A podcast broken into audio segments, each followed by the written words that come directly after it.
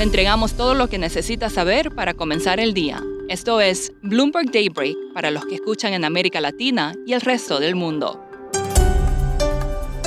Buenos días y bienvenido a Daybreak en español. Es viernes 19 de agosto de 2022. Soy Eduardo Thompson y estas son las noticias principales. Los futuros accionarios en Wall Street están en terreno negativo luego que varios funcionarios de la Fed repitieron ayer que se vienen alzas de tasas a pesar de algunos datos económicos más débiles. Europa también está en rojo y Asia cerró con pérdidas. Los bonos del tesoro caen, el crudo retrocede y el Bitcoin se desploma bajo los 22 mil dólares. En el mundo de las acciones, los operadores del mercado estarán atentos hoy al vencimiento de 2 billones de dólares en opciones para ver si se mantendrá la calma en el mercado. Analistas creen que estos derivados han ayudado a reducir la volatilidad en comparación con el primer semestre. El presidente de Indonesia dijo que el país podría grabar las exportaciones de níquel.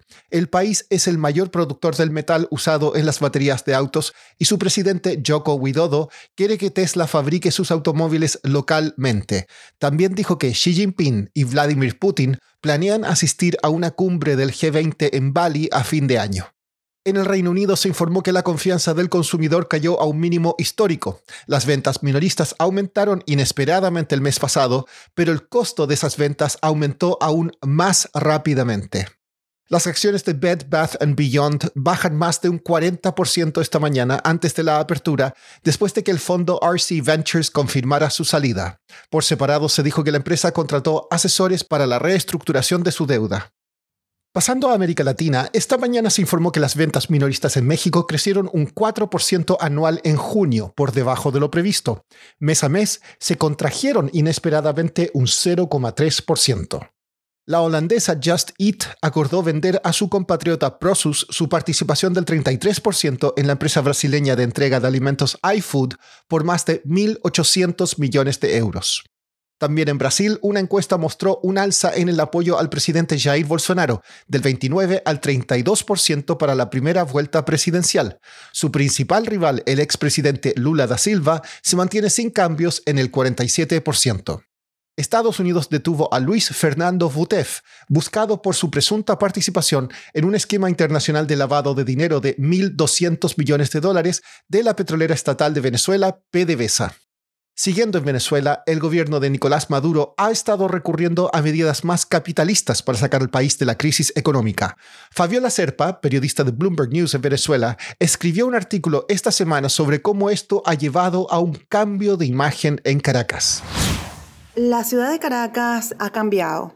Ha cambiado en 23 años de gobierno socialista, eh, en el de Hugo Chávez y ahora Nicolás Maduro, en la experiencia de gobierno, de políticas económicas que han ido un poco cambiando en los últimos años.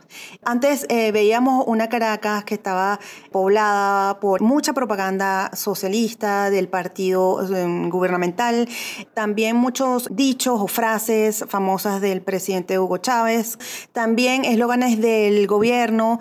El cambio ha sido que vemos una ciudad que tiene eh, menos propaganda política y ya se ven avisos comerciales de cosméticos, de productos comerciales, eh, de bancos que antes no se veían, que es un poco, eh, revela el repunte económico que ha tenido un poco en los últimos años Venezuela. Fabiola, ¿qué cambios ha traído este rebrote económico que mencionas? Este cambio ha traído una mm, reactivación comercial muy importante.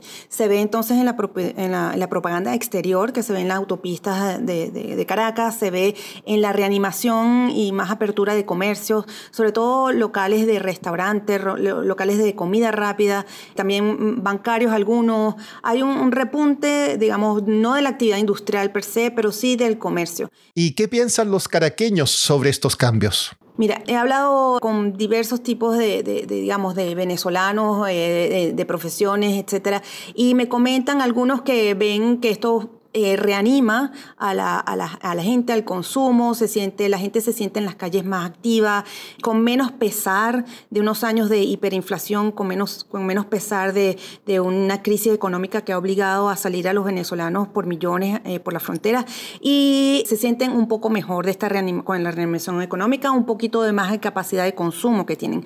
Hay otros que son más militantes políticos que han visto en esto como un empuje del gobierno por olvidar la imagen y la memoria del presidente Chávez eh, y de las políticas socialistas que él llevó y lo llevan con pesar. Por último, en Japón, Pizza Hut está recurriendo al arroz para hacer mini pizzas después de que los precios del trigo se dispararan por la guerra en Europa. La cadena ampliará la oferta si la demanda es fuerte. Eso es todo por hoy. Soy Eduardo Thompson, gracias por escucharnos.